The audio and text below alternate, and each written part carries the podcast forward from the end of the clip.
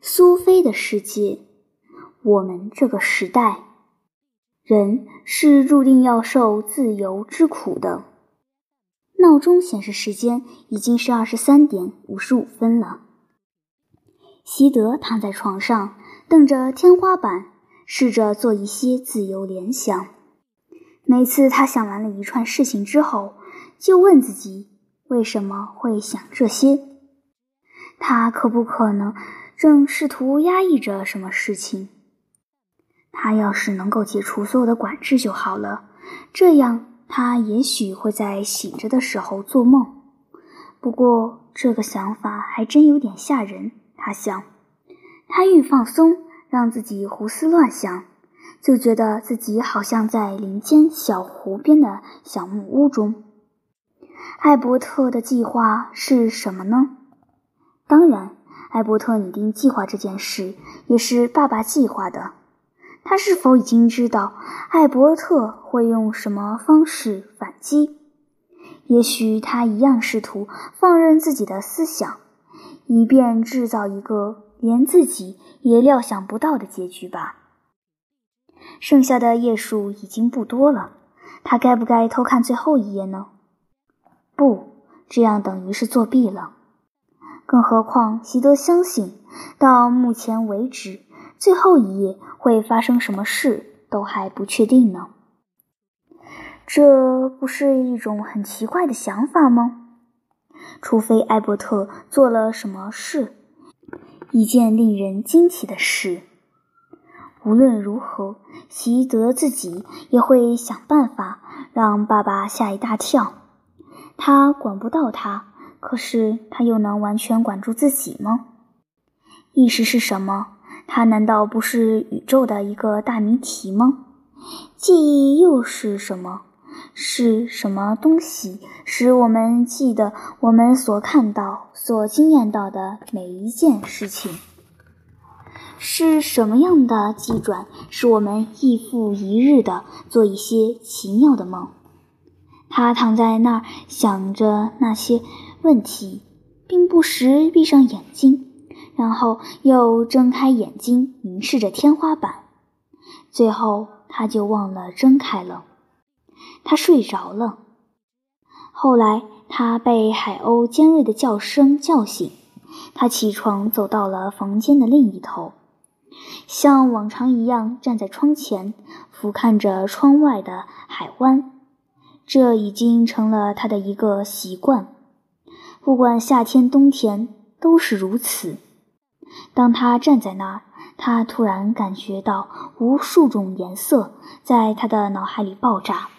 他想起了自己的梦境，可是感觉上那不只是一个普通的梦，因为梦中的颜色和形状都如此生动逼真。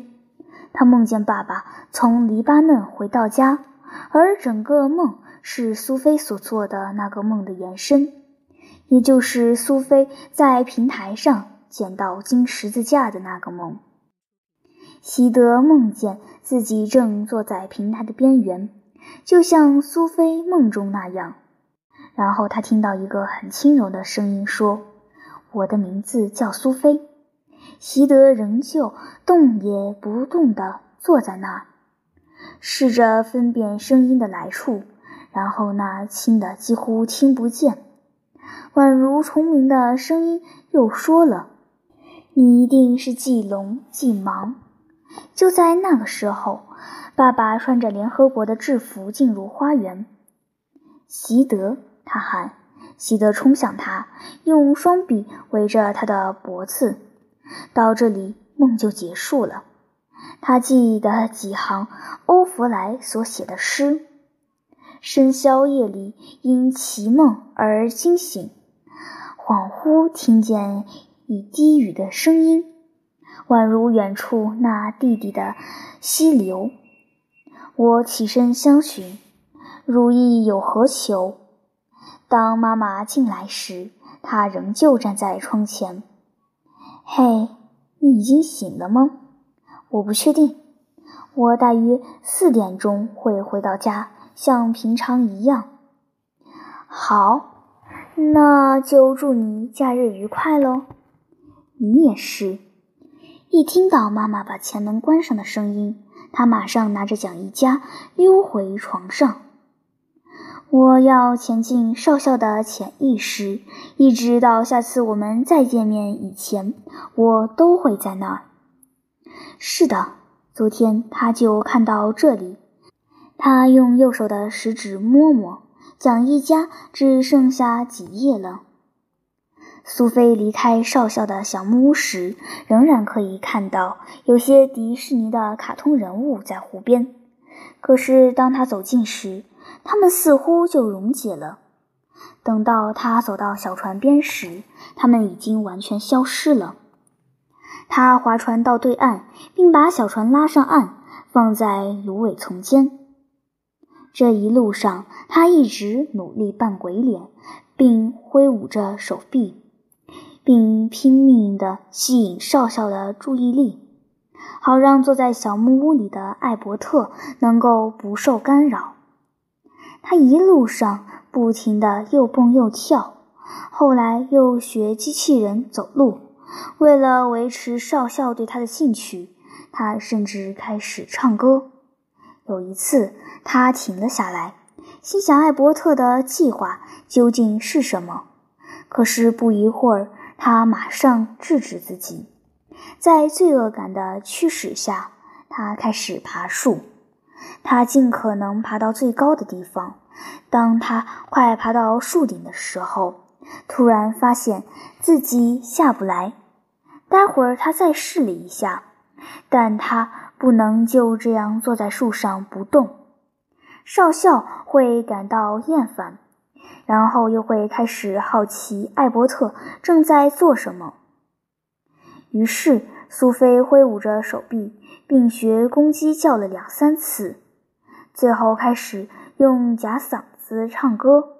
这是他活到十五岁以来第一次用假嗓子唱歌。大致上来说，他对自己的表现相当满意。他再次试着抓下来。可是他是真的被卡住了。这时，有一只大雁飞来，停在苏菲攀住的一根树枝上。苏菲已经看到了这么多的迪士尼人物，因此那只雁开口跟他说话时，他一点也不惊讶。我叫莫通，大雁说：“事实上，我是一只家燕，可是……”由于情况特殊，我便和别的野雁一起从黎巴嫩飞到这里来。看起来你好像很需要帮忙才能爬下来。你太小了，帮不上忙。苏菲说：“小姐，你的结论下得太早了。应该说你自己太大才对。这不是一样吗？告诉你。”我曾经载着一个年纪跟你一样大的乡下小孩男孩飞过全瑞典，他的名字叫尼尔·侯格森。我今年十五岁了，尼尔十四岁，加减一岁对体重不会有影响。你怎么把他载起来的？我打他一巴掌，他就昏过去了。当他醒来时，身体就跟拇指一样大。也许你也可以轻轻地打我一巴掌，因为我不能一直坐在这里。星期六我就要办一场哲学花园宴会了，这倒挺有意思的。那我猜这大概是一本有关哲学的书。当我载着尼尔飞在瑞典上空时。我们在法姆兰区的马贝卡着陆。尼尔在那儿遇见一位老妇人，他正计划为学童写一本有关瑞典的书。他说，这本书既要真实，又要有教育价值。当他听到尼尔的奇遇时，便决定写一本有关他在燕背上所见到的事物的书。这很奇怪，老实告诉你吧。这是很反讽的，因为我们已经在那本书里面了。突然间，苏菲觉得某个东西在她脸颊上刮了一下，它立刻变成像拇指一样小。那棵树变得像一座森林，而那只雁也变得像马一样大了。来吧，大雁说。苏菲沿着树枝向前走，然后爬到大雁背上。它的羽毛很柔软，可是由于它实在是太小了，那些羽毛时不时戳着它。它一坐好，大雁就起飞了。它们飞到树林上方，苏菲向下看着小湖和少校的小木屋。艾伯特正坐在那里拟定他那秘密的计划。今天我们小小的观光一下就好了。大雁边说边拍着翅膀，之后它便向下飞，停在苏菲刚才爬的那棵树上。大雁着陆时。苏菲便滚到了地上，在石楠丛里滚了几下之后，它便坐起来，很惊讶地发现自己又恢复原来的身高了。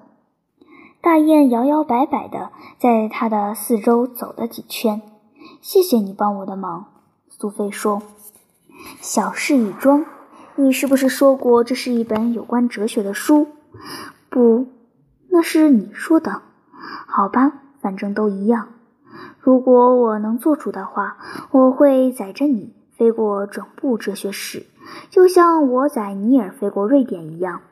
我们可以在米雷特斯和雅典、耶路撒冷和亚历山卓、罗马和佛罗伦萨、伦敦和巴黎、耶纳和海德堡、柏林和哥本哈根这些城市的上空盘旋。谢谢你，这样就够了。可是飞越这么多世纪，即使对一只非常反讽的雁来说，也是很辛苦的。所以飞越瑞典各省要容易的多了。说完后，大雁跑了几步，就拍拍翅膀飞到空中去了。苏菲已经很累了。不久后，当他爬出密洞时，心想艾伯特对他这些调虎离山的计策必然很满意。在过去这个小时内，少校一定不可能花太多心思在艾伯特身上，否则他一定得了严重的人格分裂症。苏菲刚从前门进屋，妈妈就下班回家了。还好是这样。否则，他怎么解释他被一只家燕从一棵大树上救下来的事呢？吃过晚餐后，他们开始准备花园宴会的事情。他从他们阁楼里拿出了一张四米长的桌面，并把它抬到花园里。然后，他们又回到阁楼去拿桌角。他们已经计划好要把那张长桌子放在果树下。上一次他们用到那张长桌是在苏菲的爸妈结婚十周年庆的时候。那时苏菲只有八岁，但她仍然很清楚地记得那次各方亲朋好友云集的盛大露天宴会。气象报告说，星期六将会是好天气。自从苏菲生日前一天的可怕暴风雨后，他们那儿连一滴雨也没下。不过，他们还是决定等到星期六上午再来布置和装饰餐桌。可是，妈妈认为目前至少可以先把桌子搬到花园里。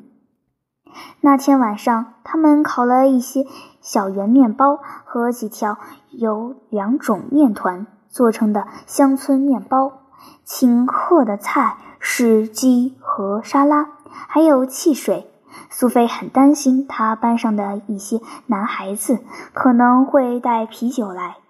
她天不怕地不怕，就是怕惹麻烦。苏菲正要上床睡觉时，妈妈又问了一次艾伯特是否一定会来。他当然会来。他甚至答应我要玩一个哲学的小把戏，一个哲学的小把戏，那是什么样的把戏？我也不知道。如果他是一个魔术师，他可能就会表演魔术。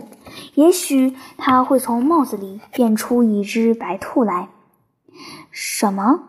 又玩这一套呀？可是他是个哲学家，他玩耍的是一个哲学的把戏，因为这毕竟是个哲学的花园宴会呀。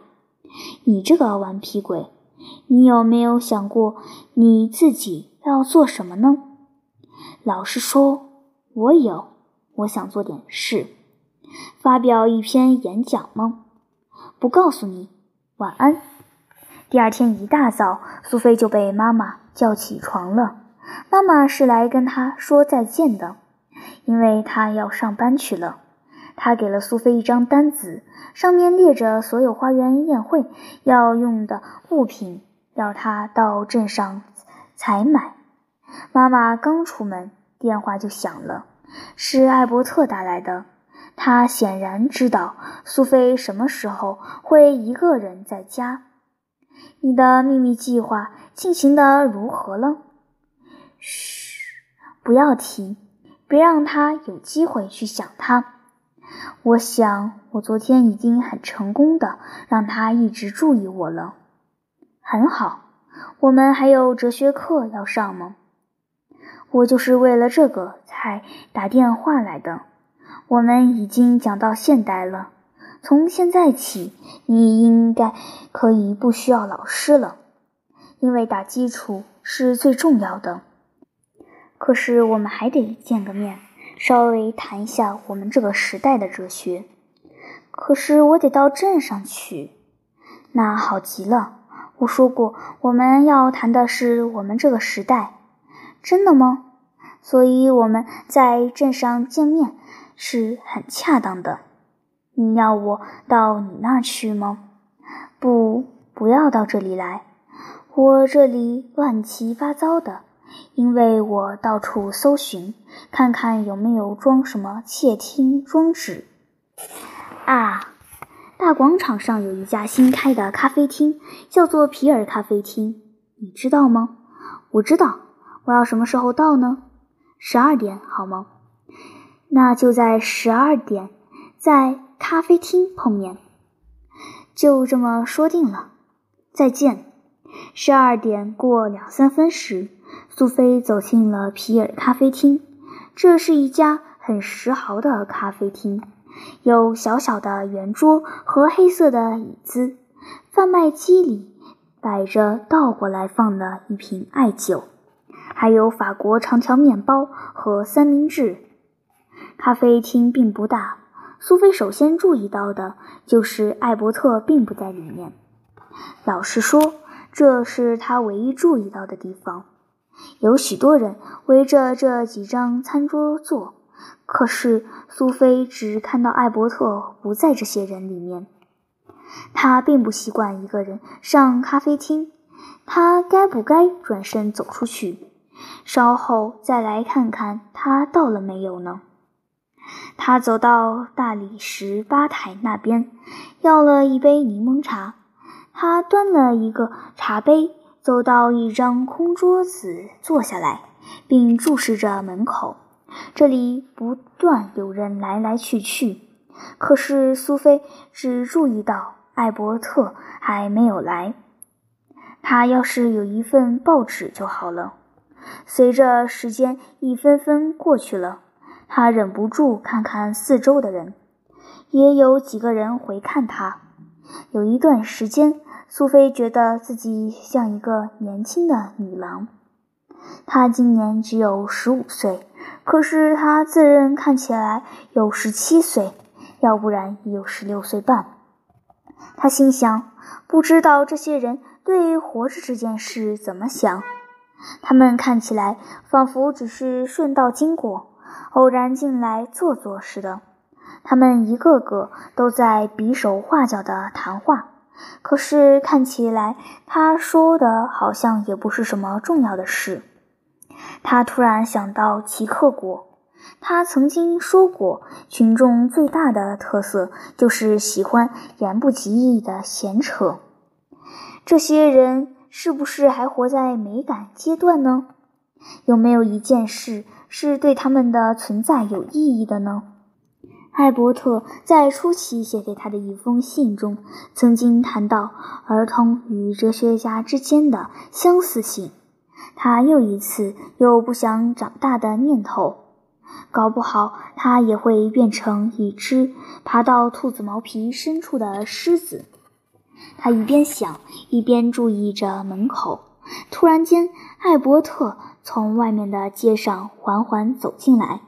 虽然已经是仲夏天，但他还是戴着一顶黑扁帽，穿着一件灰色有人字形的花纹的苏格兰呢短外套。他一看见苏菲，便急忙走过来。苏菲心想，他以前好像从没在公开场合见过面。现在已经十二点十五分了，你这个烂人！这十五分是有教于意义。我可以请你这位年轻的小姐吃点心吗？他坐下来看着她的眼睛。苏菲耸耸肩，随便，一个三明治好了。艾伯特走到吧台那儿，不久他便端着一杯咖啡和两个乳酪火腿三明治回来。贵不贵呢？小事一桩。你为什么迟到呢？我是故意的，我很快就会告诉你为什么。他咬了一大口三明治，然后他说道：“我们今天要谈我们这个时代的哲学。有什么重要的哲学事件发生吗？存在哲学，很多，各种潮流都有。我们要先讲一个非常重要的潮流，就是存在主义。”这是一个集合名词，代表几股以人存在的情况为出发点的哲学潮流。我们通常谈的是二十世纪的存在哲学。这些存在主义哲学家中有几个是以齐克果乃至黑格尔等人的学说为基础的。嗯，另外一个对二十世纪。有很大影响的哲学家是德国的尼采，生于1844年到1900年。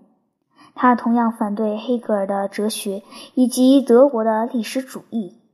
他认为我们应该重视生命本身，而不必对历史和他所谓的基督教的奴隶制道德过于注意。他希望能够造成对所有价值的重新评价。使强者的生命力不会受到弱者的拖累。根据尼采的说法，基督教和传统哲学已经脱离了真实世界，朝向天堂或观念世界发展，而人们过去认为的真实世界，事实上是一个伪世界。他说：“要效忠于这个世界，不要听信那些让你有超自然期望的人。”然后呢？希克果和尼采两人同时又影响了德国的存在主义哲学家海格尔。可是我们现在要专门来谈法国存在主义哲学家萨特。他生于1905年到1980年，是存在主义者的领袖。他的存在主义在第二次世界大战后的一九四零年左右尤其风行。后来，他把法国的马克思主义运动结盟，但他本人从来没有加入任何党派。是因为我们这样才在一家法国咖啡厅见面吗？我承认这是有目的的。萨特本人经常出入咖啡厅。他就是在这样的咖啡厅里遇见他终生的伴侣西蒙波娃的。他也是一个存在主义的哲学家，一位女哲学家。对，太好了，人类终于变得比较文明了。可是我们这个时代也有很多新问题。你要讲的是存在主义，萨特说。存在主义就是人文主义，它的意思是，存在主义者乃是以人类为出发点，必须说明的是，他的人文主义对于人类的处境的观点，要比文艺复兴时代的人文主义者悲观得多。为什么呢？其后果和本世纪的若干存在主义哲学家都是基督徒，但萨特所信仰的却是所谓的无神论的存在主义。他的哲学可以说是在“上帝已死”的情况下对人类处境所做的无情分析。“上帝已死”这句话是尼采说的。说下去，萨特和齐克果哲学中最重要的一个字眼就是“存在”，但存在不等于活着。植物和动物也活着，它们虽然存在，但并不需要思考存在的意义。人是唯一意识到自己存在的生物。萨特表示，一个东西只是在己，而人类却是为己，因此人类的存在并不等于东西的存在。我同意。萨特进一步宣称，人的存在比其他任何事情都重要。我存在的这个事实，比我是谁要更加重要。他说：“存在先于本领。”这句话很复杂。所谓的本质是指组成某件事物的东西，也就是说某些事物的本性。但根据萨特的说法，人并没有这种天生的本性，因此人必须创造自我。他必须创造自己的本性或本质。因为他的本性并非是一生下来就固定的。我明白了，在整部哲学史中，哲学家一直想要探索人的本性，但萨特相信人并没有一种不变的本性，因此追求广泛生命的意识是没有用的。换句话说，我们是注定要自己创造这种意义。我们就像是还没背好的台词就被拉上舞台的演员，没有剧本，也没有提词人低声告诉我们应该怎么做。我们必须决定自己该怎么活。事实上，真是这样。如果我们在圣经或哲学教科书中该怎么活，就很有用了。你讲到要点了，但萨特说。当人领悟到他们活在世上，总有一天会死，而且没有什么意义可攀附时，他们就会愈加恐惧。你们还可能记得齐克果在行客人存在的处境时，也用过这个字眼。嗯，萨特又说，人在一个没有意义的世界中会感到疏离。当他描述人的疏离时，乃是重复黑格尔的中心思想。人的这种疏离感会造成绝望、烦闷、厌恶和荒谬等感觉，感觉沮丧或觉得一切都是很无聊，是很正常的。的确如此，萨特所描述的乃是二十一世纪的城市人。你也许还记得文艺复兴时期的人文主义者曾经兴高采烈地强调人的自由与独立。萨特则觉得人的自由是一种诅咒。他说，人是注定要受自由之苦的，因为他并没有创造自己，但却是自由的。因为人一旦被扔到这个世界上来，他就必须为他所做的每一件事负责。可是，我们并没有要求被创造成自由的个体，这正是萨特所说的。可是，我们仍然是自由的个体，而这种自由使我们注定一生中要不断地做选择。世界上没有我们必须遵守的永恒价值或规范，这使得我们的选择更加有意义，因为我们要为自己所做的事负全责。萨特强调。人绝对不能放弃他对自己行动的责任，也不能以我们必须上班、必须符合中产阶级对我们生活的方式的期望为理由，逃避为自己做选择的责任。如果我们逃避这项责任，就会沦为无名大众的一份子，将永远只是一个没有个性的群体之一。逃避自我，并非自我欺骗。从另外一方面来说，我们的自由迫使我们要成为某种人物，要真实的活着。嗯，我明白了，在道德抉择上也是如此。我们永远不能把错误归属于人性或人的软弱等。我们可以发现，时常有成年男子做出种种令人厌恶的行为。却把这样的行为归属于男人天生的坏毛病，可事实上没有男人天生的坏毛病这种东西，那只是我们用来避免为自己的行为负责的借口罢了。总不能把样样事都怪在他头上。虽然萨特宣称生命并没有固有的意义，但他的意思并不是说什么事情都不重要。他不是我们所谓的虚无主义者。什么是虚无主义者？就是那些认为没有一件事情有意义，怎样都可以的人。萨特认为生命应该有意义，这是一个命令。但我们生命中的意义必须由我们自己来创造。存在的意义就是要创造自己的生命。你可以说的详细一点吗？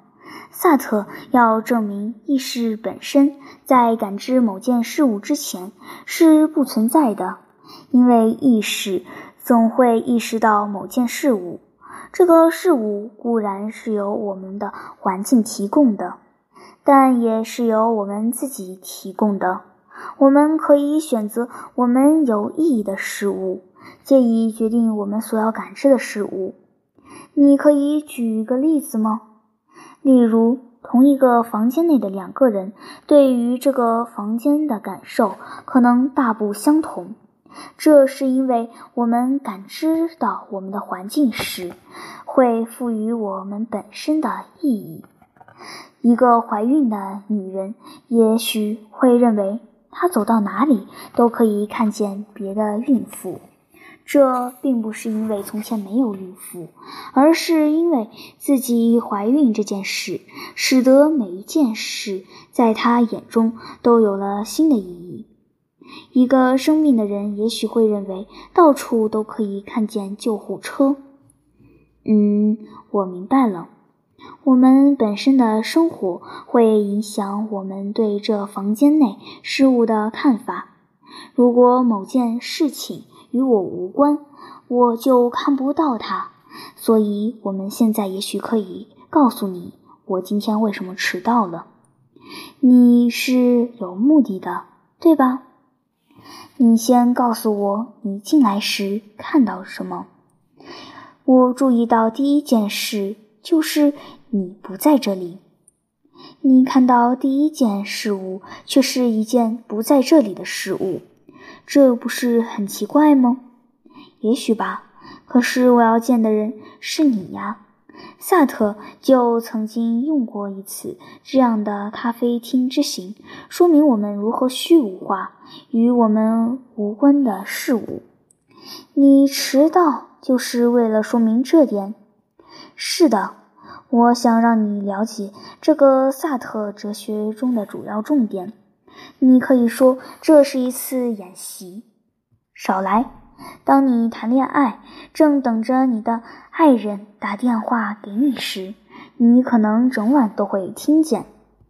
他没有打电话给你，因为你整个晚上注意到的就是他没有打电话来。当你跟他约好在火车站见面时，月台上人来人往。而你没有看见他，这些人都在那儿，但他们对你却是不重要的。你甚至觉得他们很讨厌，因为他们占据太多时间了。你唯一注意到的事情就是他不在那儿，多悲哀呀！西蒙·波娃曾试图将存在主义应用到女性主义上。萨特已经说过，人没有基本的本性，他们必须创造自我。真的吗？我们对于两性的看法也是一样的。西蒙·波娃否认一般人所谓的女人的天性或男人的天性。举例来说，一般人都说男人。有所谓的超越的或追求成功的天性。举例来说，一般人都说男人有所谓的超越的或追求成功的天性，因此我们会在家庭以外的地方追求意义和方向，而女人则被认为具有与男子相反的生活哲学。他们在所谓内在的意思，就是说，他们希望留在原地，因此他们会做养育小孩、整理环境等比较与家庭有关的事。今天我们也许会说，妇女要比男人关心女性的价值。他真的相信那些话吗？